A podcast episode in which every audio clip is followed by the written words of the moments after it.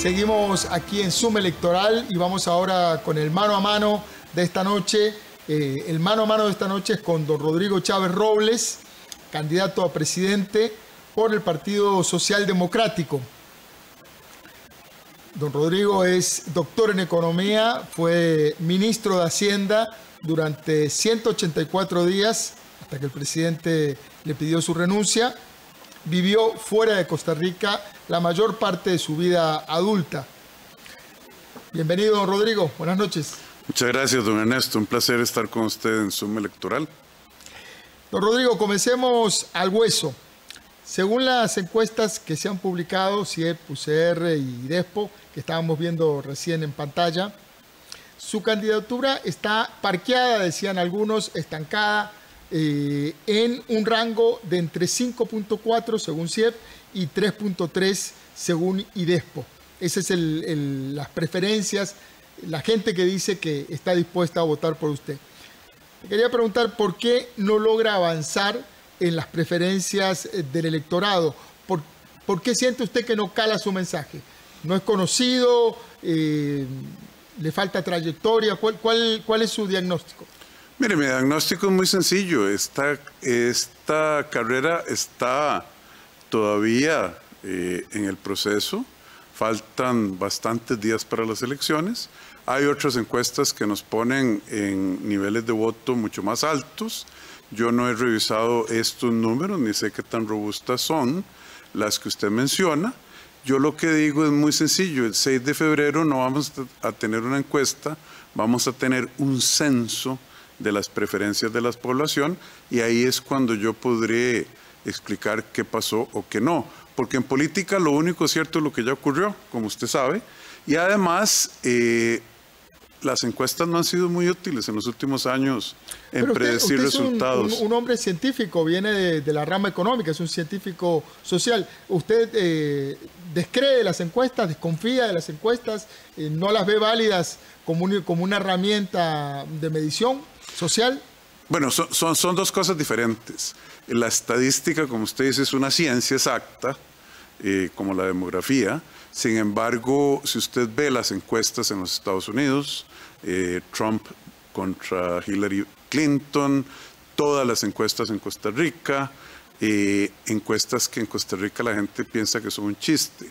Entonces yo no estoy desacreditando la estadística ni la ciencia muestral. Lo que estoy diciendo es, no sé qué tan exactas son estas, no conozco la metodología y sí pienso que en el pasado las mismas encuestadoras no lo agarraron correcto. Don Rodrigo, uno de los elementos que, las personas eh, utilizan a la hora de decidir su voto es la trayectoria profesional y personal de un candidato. Eh, en su caso, hay varios elementos que en las últimas semanas han sido muy polémicos, que hemos ido conociendo y que son muy polémicos. El país lo conoció, la primera foto que tiene el país, que al final es el electorado suya, es como ministro de Hacienda. Y en, su rol como ministro de Hacienda, eh, inició pidiendo eh, o proponiendo un impuesto a los salarios mayores a 500 mil colones, y una suba en el impuesto al valor agregado, que es el impuesto que pagamos todos. Son acciones, esas son acciones concretas, como usted bien decía, realidades eh, de su pasado. En su presente usted dice que no impulsaría nuevos impuestos. ¿Cómo, cómo, cómo armoniza esa, esas dos fotos? Bueno, ocurrieron en momentos distintos. Solo una corrección, don Ernesto, muy respetuosamente. Yo nunca pedí un aumento del IVA al 15%. Yo lo que dije fue, en una entrevista con el financiero, que era muy probable que el Fondo Monetario lo fuera a pedir. Sí pedí, de manera clara lo digo aquí, ante el Congreso que se considerara un impuesto temporal ante la circunstancia de una pandemia que era equivalente a una guerra con la madre naturaleza, que sabíamos dónde iba a empezar, cuándo iba a empezar, pero no qué trayectoria iba a seguir ni a dónde iba a llegar. Como líder y como responsable, era importantísimo acumular una serie de reservas de las cuales esa contribución de 10 mil colones a alguien que ganaba medio millón de colones y que iba a mantener el trabajo cuando sabíamos que muchísima gente le iba a perder el trabajo, a mí me pareció razonable. Ahora, don Rodrigo, ¿esa fue una iniciativa suya? ¿Cómo surgió esa iniciativa? Porque usted como economista sabe que a la hora de, de generar recursos a futuro, de acumular, de acumular, hay muchos, hay, hay muchos lugares, hay muchas partes de la tira de cuero desde donde uno puede sacar la lonja. ¿A quién se le ocurrió que era de la gente que ganaba 500 mil colones a partir de que ganaba 500 mil colones? Bueno, primero que todo, la propuesta era acumular un, una reserva, y yo le llamé la reserva de guerra, por un billón de colones. A mí me tocó ver situaciones críticas en países con riesgos menores a los que vivimos nosotros en aquel momento, donde se tenía que escoger, se trae combustible, se trae comida. Entonces yo fui donde presidente y le dije, lo responsable es acumular un billón de colones porque no sabemos en qué va a terminar.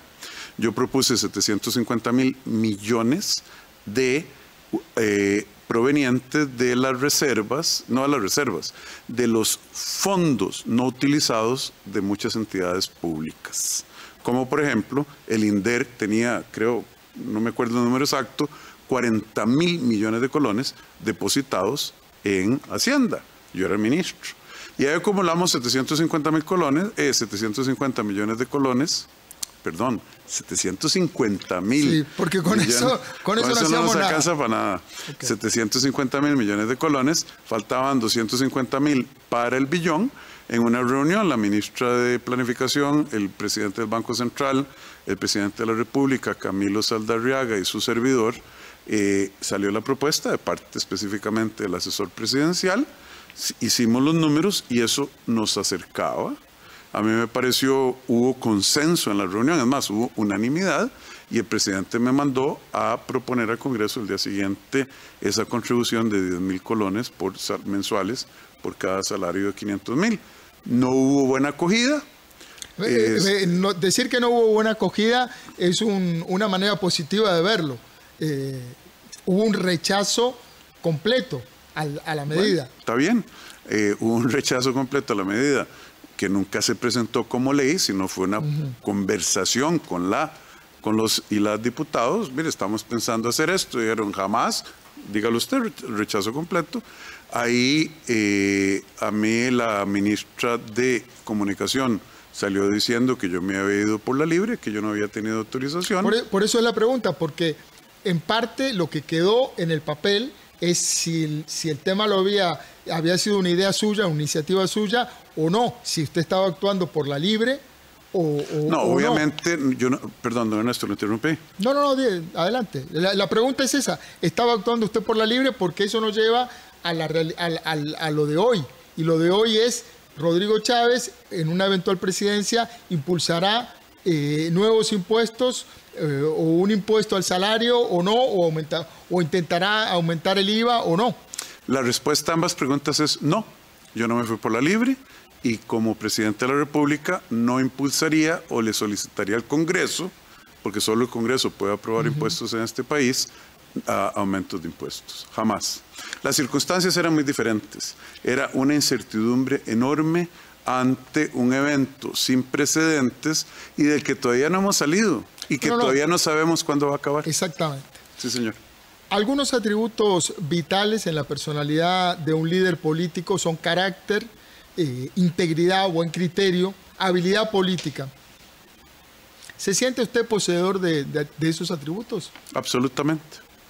Ahora, cuando uno tiene que ver a la hora de carácter, integridad, volviendo al, pasado, a, lo que podemos conocer de su biografía, eh, usted le ocultó al presidente que a la hora de la contratación le ocultó un dato vital que luego tuvo un costo político y está teniendo un costo político para usted, y eran las sanciones que usted había sido sancionado en el Banco Mundial, que había sido degradado, se le había incluso eh, eh, congelado el salario por eh, un, patrón de comportamiento sexual, eh, no de, naturaleza sexual no deseado. Vamos a ver, eh, clarifiquemos las cosas. Primero, el patrón de comportamiento sexual no deseado ha sido tema de mucha discusión. este, fundamentalmente, los documentos, claro, lo dicen, son elementos subjetivos de orden de un piropo, malinterpretado, usted tiene todo para ser una gran mujer profesional. Son, son, elementos objetivos porque efectivamente a usted el banco lo sancionó. No, señor, no son elementos objetivos. Bueno, pero la sanción, la sanción existió, es un hecho documental. A, usted le rebajaron el salario, eh, le congelaron el salario eh, y, y tuvo una sanción dentro del banco. Tuve una sanción dentro del banco producto de la interpretación subjetiva de eventos. Sí, eh, pero, pero que finalmente terminó. Al final todo proceso termina en algo y el que tiene que decidir, decide, el banco decidió sancionarlo. Mi, punto no es volver sobre el tema del eh, banco.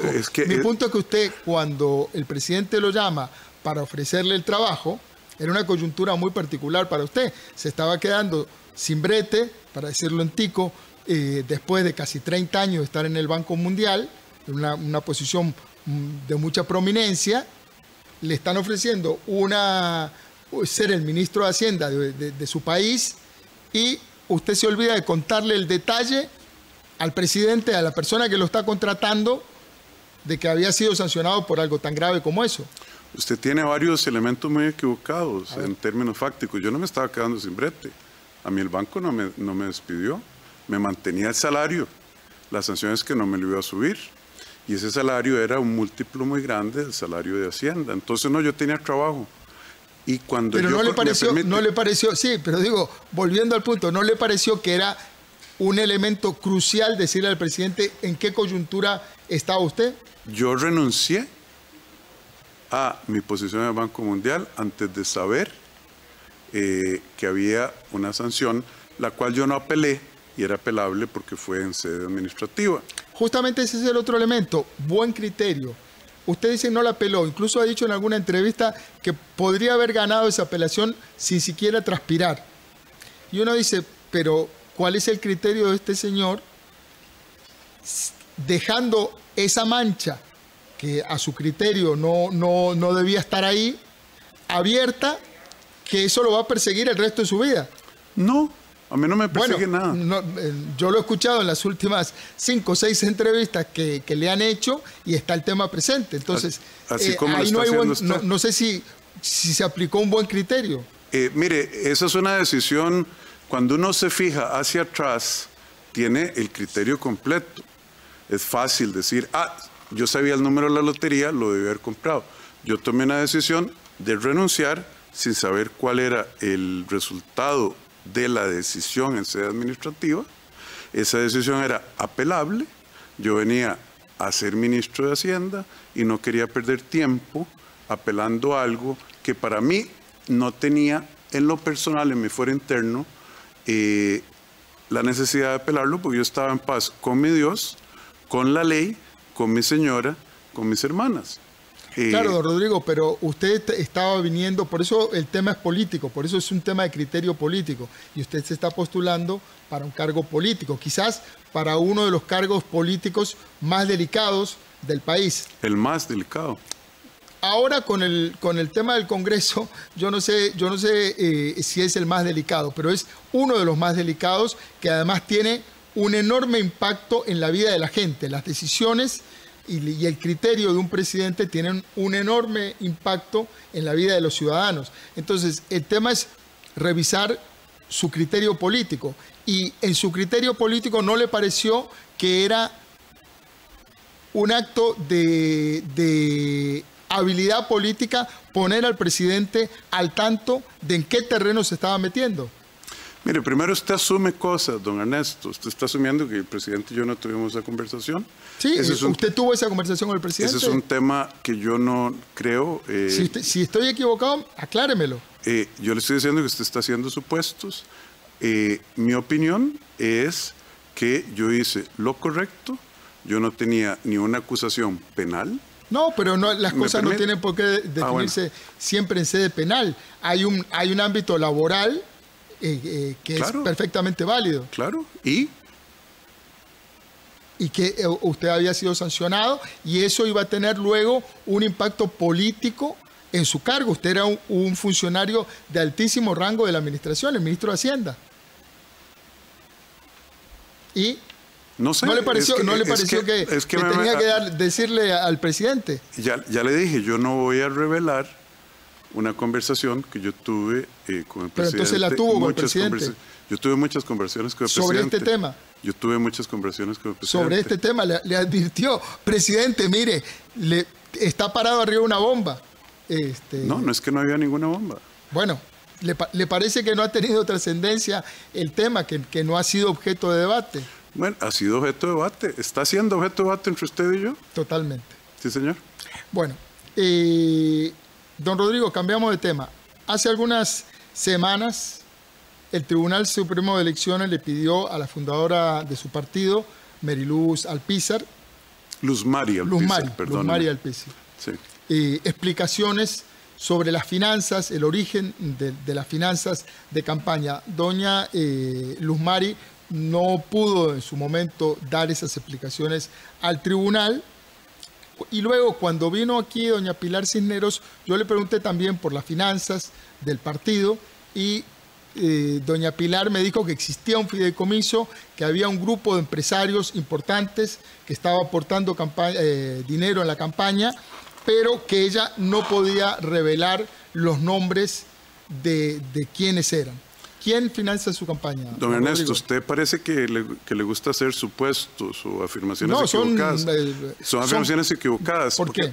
¿Por qué? ¿Quién dice que doña Luz María Alpizar, o mejor dicho, el Partido Progreso Social Demócrata, democrático no le contestó al tribunal. No, no, no, yo dije que cuando se, lo pidió, cuando se lo pidió, no, se lo, no, no se lo contestó, le tuvo que pedir, le tuvo que pedir un, un tiempo mayor. Ah, no, ah, claro, lo que le, bueno, es que eso es diferente. esa es otra característica, esa es otra característica que al final tiene que ver con esto de, la credibilidad. Eh, eh, eh, a veces cuando uno conversa con usted parece que habla con medias verdades o que el tema de la semántica se vuelve un tema central. Es que la exactitud, a una persona que trabaja en prensa, la exactitud es importante. Usted lo que dijo, si lo vi mal, me disculpa. Doña Luz Mari no pudo contestar. No pudo eh, contestar. Doña Luz Mari contestó, pidió un plazo extra para revac. En el momento no pudo contestar. Eh, en el momento que el tribunal se lo pidió. Bueno, el hecho positivo, el, hecho fáctico, es que contestó y contestó satisfactoriamente. Nuestra campaña se ha manejado con todos los elementos de la ley. Volviendo al punto medular del asunto, es quiénes integran, quiénes son los empresarios que, integraban ese fideicomiso y que, y que lo han financiado. La información de la campaña de Rodrigo Chávez y del Partido Progreso Social Democrático se encuentra en el récord público ahórreme, a mí el trabajo y ahórrele al televidente el trabajo de meterse al Tribunal Supremo de Elecciones. Le, pregunto, ese fideicomiso, vamos por puntos entonces, ese fideicomiso del que hablaba doña Pilar, ¿existía o no existía? Ese fideicomiso eh, es irrelevante para la campaña no, no, Yo no le estoy preguntando si es relevante, le estoy preguntando si existía o no existía. Eh, yo le estoy contestando eh, que ese fideicomiso es irrelevante para la campaña política. Haya existido o no, es irrelevante. Pero le pregunto, ¿ese fideicomiso existía? ¿Existió, un fideicomiso? Existió. Bueno, bajo vamos, un contrato. no, vamos aclarándonos. Vamos aclarándonos, qué, don, Ernesto. Yo veo que. Qué difícil conversar con usted, don Rodrigo. No, eh, es que usted hace afirmaciones eh, que no tiene mucho, mucha base fáctica. le estoy preguntando por un fideicomiso y eh, eh, hemos tardado como un minuto. No peleamos, don Ernesto, no hace falta, yo lo respeto mucho. Yo también. lo que pasa es que yo le tengo la, la vehemencia, usted es un hombre vehemente.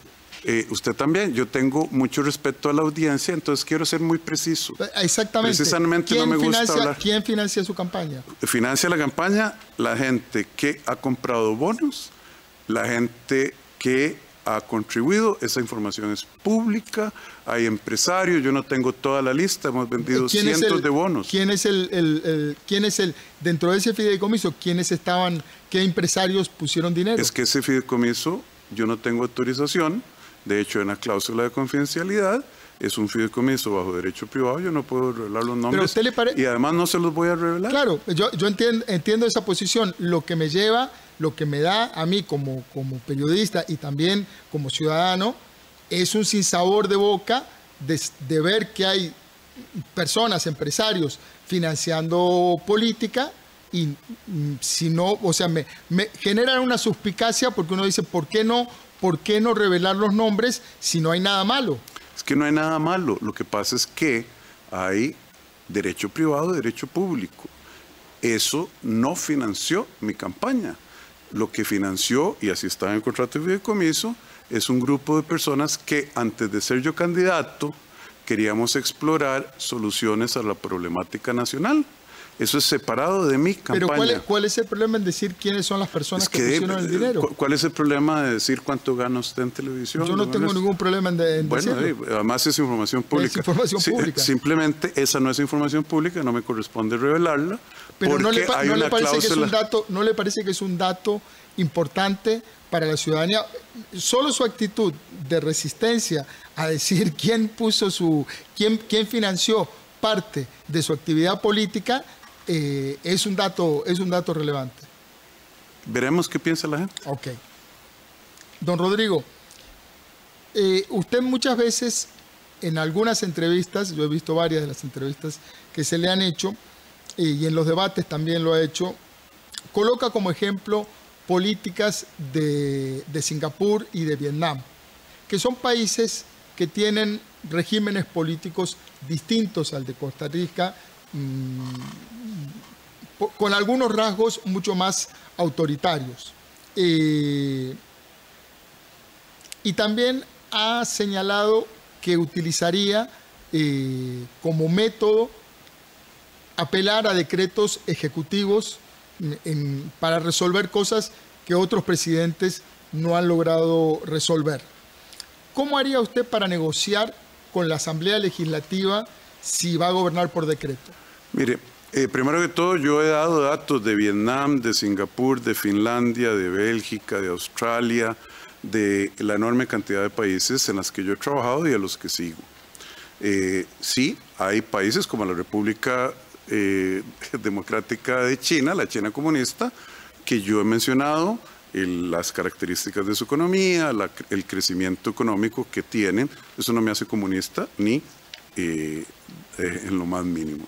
Segundo, el hecho de que haya presidentes que no solo no hayan, que hayan utilizado el instrumento del decreto ejecutivo para crear políticas públicas que perjudican a la enorme mayoría de las personas para favorecer a grupos muy pequeños, muy poderosos, dándoles monopolios, no significa, como dice usted, que no hayan podido solucionar el problema. Es que ellos lo crearon caso específico, el precio del arroz en este país, que es demasiado bajo para los productores agropecuarios y es demasiado alto para el consumidor, para que cuatro industriales del arroz se dejen montos enormes de dinero. Ese Entonces, tema, ese tema usted ya lo, lo, ha dicho en varias entrevistas. La pregunta no es sobre el uso de los decretos ejecutivos que han hecho otros presidentes. Mi pregunta es más de conciliación con la Asamblea. ¿Cómo va usted a trabajar con la Asamblea? en donde necesariamente va a tener que, negociar con una asamblea además muy fragmentada, probablemente todas las, todos los... Eh, Don Ernesto, déjeme ser, déjeme ser absolutamente claro con la gente que nos está viendo. Yo no voy a negociar con nadie las eh, decisiones de política pública que le corresponden al presidente de la República y a sus ministros, sobre todo cuando éstas están afectando desde los últimos 10 gobiernos en este país a las clases más necesitadas. ¿Usted no va, a negociar, no va a negociar con la Asamblea? ¿Por qué hay que negociar un decreto ejecutivo con la Asamblea? No, a lo que hay que negociar son políticas. Son, eh, no, lo que hay que negociar son leyes. Son leyes, son políticas, justamente. La constitución política de Costa Rica es clarísima. ¿Usted cree que si usted aplica una política de aplicar, de, gobernar por decreto ejecutivo, eso no va a tener una reacción en el Congreso? Mire, la, constitución política de Costa Rica es clarísima dividiendo las autoridades y responsabilidades del Ejecutivo, del Legislativo y del el Judicial. Dentro de esa constitución dice que el Poder Ejecutivo tiene derecho y debería tener la rendición de cuentas de cosas como la regulación del mercado de arroz, de cosas como los monopolios a los importadores de medicinas que hacen que las medicinas en este país sean un múltiplo de caras como en España. Entonces, yo lo que no entiendo, y se lo digo francamente, es por qué usted me hace la pregunta de que si yo considero que tengo que ir a negociar los decretos que van a deshacer esas barbaridades con la Asamblea Legislativa. Y la respuesta es, esos decretos yo no intento negociarlos con la Asamblea Legislativa. Mi punto es cómo va a funcionar el Poder Ejecutivo con el Poder Legislativo en un momento tan delicado. El país incluso está negociando en este momento, y ahí voy a mi segunda mi pregunta. Siguiente pregunta, un acuerdo con el Fondo Monetario Internacional que requiere necesariamente de un diálogo muy, muy fluido con la Asamblea Legislativa. Eso es harina de otro costal. Ahí vamos a tener que negociar muy de cerca por el objetivo común de toda la ciudadanía, porque la Constitución separa los, las autoridades y las responsabilidades del Ejecutivo y Legislativo y para hacer ciertas cosas que habría que hacer bajo un nuevo programa con el fondo, porque el programa actual es un torniquete, eso no cura nada. ahí vamos a tener que conversar con la Asamblea Legislativa y cómo lo vamos a hacer, de buena fe, de frente, con claridad, sin jugar jueguitos de chapitas y que los diputados y diputadas tomen las decisiones que ellos consideren son las mejores para el país. Y yo hablaré muchísimo con la ciudadanía porque yo no soy de esconderme. Yo soy de hablar claro y decir esto es lo que está pasando. Señores diputados y diputadas, ciudadanos, esto es lo que está pasando, esto es lo que tenemos que hacer. Don Rodrigo, usted dice que el acuerdo tal y cual está planteado actualmente con el Fondo Monetario Internacional, es apenas un torniquete. Sí, señor. Que se requiere, Lo he dicho varias veces. Que hay que renegociarlo y que se requieren cambios estructurales. La pregunta es cómo hacer esos cambios estructurales sin afectar los programas sociales o generar aún más pobreza. Mira, hay un cambio estructural que mucha gente en Costa Rica o defiende por intereses propios o por falta de entendimiento y en mucho por falta de valentía, es los 2 mil millones de dólares que le cuesta al país las pensiones de lujo.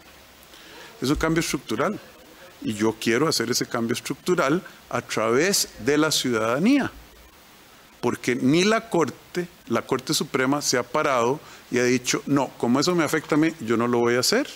Ese cambio estructural de 2 mil millones de dólares al año, don Ernesto, le recuerdo, es cuatro veces el monto anual de los desembolsos del programa del Fondo Monetario, que es 500 millones por año. Y además, este, eso nos daría muchísimo espacio fiscal.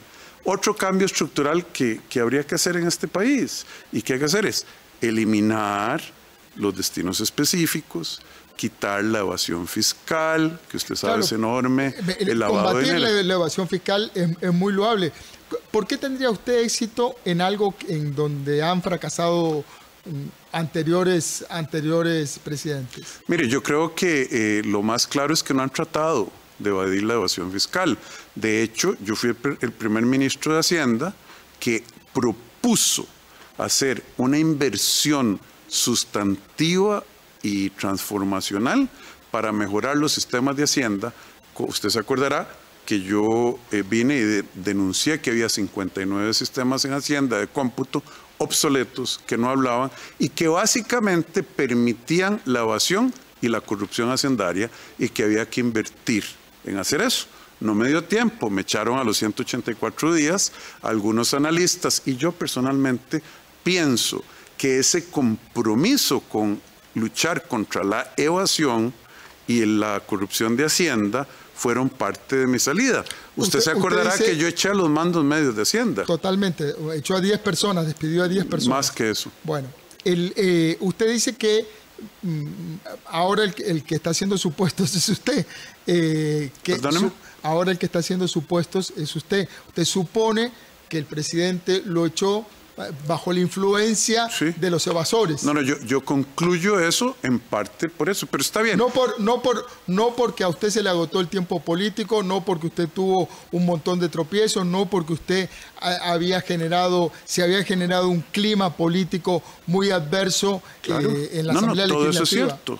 Yo me comí las broncas, traje los sistemas para luchar contra la evasión, traje los sistemas o traté de traer, conseguir financiamiento para montar los escáneres que desde el 2007 deberían haber estado montados y que con la indolencia, negligencia y complicidad del gobierno todavía no están instalados. de los gobiernos, de nueve gobiernos. Nos queda poquito tiempo. No, despedí a los mandos medios. ¿Cierto o no? Le dije al presidente, usted está haciendo públicamente y por carta, señor presidente, usted es irresponsable si permite sacar a las municipalidades de la regla fiscal. La irresponsabilidad fue tanta que nos ha costado 250 millones de dólares en intereses adicionales porque nos bajaron la calificación. Usted en su casa sabe qué hicieron con esa plata los eh, alcaldes. Y sí, yo fui incómodo y voy a ser incómodo como presidente de la República contra esos grupos que han venido afectando el bienestar de la población de este país. Don Rodrigo, la pandemia nos dejó una situación económica muy frágil en la caja eh, y eso se sumó a todos los problemas anteriores que había de listas de espera, de dilaciones para atención. ¿Cómo, ¿Cuál es su planteo para resolver el tema de, la caja en cuanto a la crisis de, finanzas y a la crisis de, Don Ernesto, otra corrección muy respetuosa. La pandemia no causó problemas financieros en la caja. Eh, la pandemia desnudó bueno, pero la caja tuvo que invertir muchísimo dinero es en la Es que la, caja son dos elementos, don, don Ernesto. La caja es el sistema de pensiones que le ha fallado absolutamente a este país. La mitad de las personas mayores de 65 años en este país no tienen pensión y la incidencia de la pobreza en ese grupo etario, en ese grupo de edad, es el doble de la incidencia de la pobreza en la población general. La caja actuarialmente no tiene cómo pagar las pensiones. Eh, a las que tiene responsabilidad, en algunos pocos años se la va a acabar el flujo de caja. Entonces, eso no lo causó la pandemia. Eh, la parte de salud, que por cierto gastamos 3.2 billones de colones al año en dar servicios de salud, obviamente se agravó con la pandemia.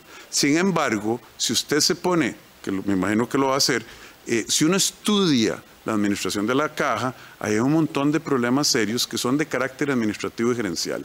¿Por qué a la lista de espera? Porque no hay suficientes especialistas, no se forman. Pero ¿cómo, cómo la, la pregunta, porque nos queda muy poco tiempo, denos algunas líneas de cómo lo resolvería. Bueno, esta otra segunda parte del sistema de salud, vamos a ampliar los horarios, los turnos de trabajo, vamos a formar más especialistas, vamos a simplificar los sistemas de compras públicas y hacerlos menos corruptos, porque lo son, en la caja, y vamos a asegurarnos que la persona asegurada se le trate como un cliente y no como anda alguien que anda eh, rogando favores.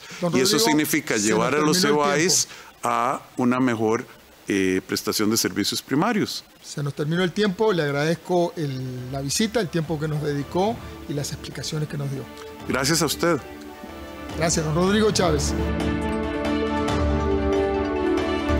9 y 53 minutos de la noche en este miércoles de Zoom electoral, nuestro mano a mano de hoy entre el director de Zoom, Ernesto Rivera, y Rodrigo Chávez, eh, un personaje difícil de abordar desde la perspectiva del ejercicio periodístico, con características que cada vez se van haciendo, pues, evidentemente más em, claras ante el televidente, ante el oyente. Hay dos aspectos que me gustaría con Álvaro mm, señalar al cierre de nuestro programa de hoy. Uno es que cuando Pilar Cisneros vino, su candidata a diputada, al primer Zoom electoral, fue nuestra primera invitada, ella dijo que sobre el fideicomiso teníamos que preguntarle a don Rodrigo Chávez. Hoy el fideicomiso es el tema, yo diría, más rescatado de la, de la entrevista. Eh, don Rodrigo dice que no se va a referir a quienes constituyen el fideicomiso y qué dinero está involucrado en él. Ese dinero, ese fideicomiso, perdón, hasta donde yo entiendo, sale de la órbita de las donaciones de la campaña electoral y ese es un asunto eh, pues evidentemente para alguien que pregona mucho la transparencia de la gestión, ese es un asunto más que se suma a la falta de transparencia respecto de un asunto central. El presidente de la República dijo en la única declaración que dio sobre este tema que él nunca supo de los problemas del expediente laboral de Rodrigo Chávez en el Banco Mundial. Eh, don Rodrigo hoy, en el mano a mano, desliza nuevamente la idea de que habló en términos confidenciales con el presidente en varias oportunidades y de muchos temas, no precisa si de este, pero lo deja ahí deslizado. Este, es, es una, una circunstancia compleja. Lo último que yo diría, Álvaro, es que hoy sí achacó a los mandos medios responsabilidades, cuando en muchos otros ejercicios lo he oído decir que la culpa de que las cosas no funcionen en el país no es de los mandos medios, sino de los, de los jerarcas que no toman decisiones. Y además deja eh, otro elemento último que quiero decir, deja establecido que podría haber sido despedido del puesto por luchar contra la evasión y por luchar contra los delincuentes. Don Álvaro Murillo, ¿usted qué opina? Vilma, más allá de, del, fondo, las formas están ahí para que el televidente las vea. Eh, las formas ya mm, se han vuelto un estilo de parte del candidato eh, Rodrigo Chávez. Eh, es muy usual que cuestione la pregunta que se le hace, que, intente mm, esto de me deja, no puedo, no sé, usar un, piezas de, sarcasmo, es un estilo que, ahí está para el juicio eh, de los televidentes. Pero por el fondo yo me quedo con estos dos puntos que menciona usted, Vilma. Recordando que en una entrevista que hizo con la colega Liliana, Carranza, cuando ella le pregunta que defina su estilo, empezando la entrevista, él dijo transparente. Y hoy lo que dice es, no le voy a decir al electorado si yo le dije o no al presidente sobre el proceso por por, el, por, la conducta sexual inapropiada en el Banco Mundial, o sea, dice, no le voy a decir al electorado y tampoco le voy a decir, porque no legalmente no estoy obligado, quiénes me aportaron campaña, que, perdón, dinero para hacer campaña antes de que empezara la campaña formalmente. Recordemos, Rodrigo Chávez tuvo negociaciones con el expresidente Rafael Ángel Calderón del Partido Republicano Social Cristiano. Eso fue público, notorio. El diputado Otto Roberto Vargas lo, dijo sin, tapujos. Eh, incluso hicieron actividades públicas, algunas. Todo esto fuera del rango que el tribunal mira como eh, campaña oficialmente. Por eso es que el tribunal en agosto le pregunta al Partido Progreso Social Democrático, cuando ya él está matriculado con este partido, que le, que le, que le dé los elementos de ese fideicomiso, que ese dinero. Y es cuando el 30 de agosto, y esto lo estaba buscando aquí porque lo, tenía, el 30 de agosto le contesta la presidenta del partido, doña Luzmeri Alpizar, al Tribunal Supremo de Elecciones, lo leo en una línea, dice, aclaramos que como partido no se participó en la, en la apertura de ese mecanismo, se refiere al fideicomiso. En caso de que el TSE requiera ese contrato privado, se le informa que lo puede solicitar a el señor candidato Rodrigo Chávez.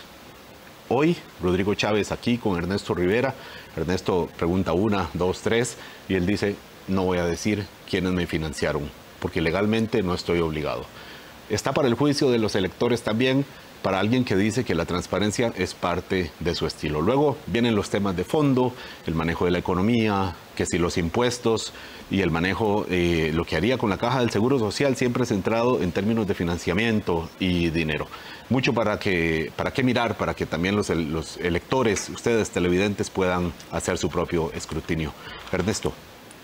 Llegamos al final de este Zoom electoral. Agradecerle a mis compañeros de ruta, a los invitados, Tuvimos un Zoom electoral vibrante, intenso, como son siempre los Zoom electoral de todos los miércoles que hacemos para ustedes. Gracias Vilma, gracias Álvaro, un abrazo gigante a Gustavo Araya que está en la casa haciéndonos porras y reponiéndose de, de un quebranto de salud.